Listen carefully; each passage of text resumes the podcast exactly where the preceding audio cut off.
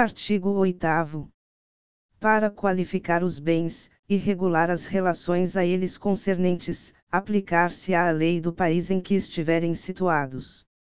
Parágrafo 1 Aplicar-se-á a lei do país em que for domiciliado o proprietário, quanto aos bens móveis que ele trouxer, ou se destinarem a transporte para outros lugares. Parágrafo 2 o penhor regula-se pela lei do domicílio que tiver a pessoa, em cuja posse se encontre a coisa apenhada.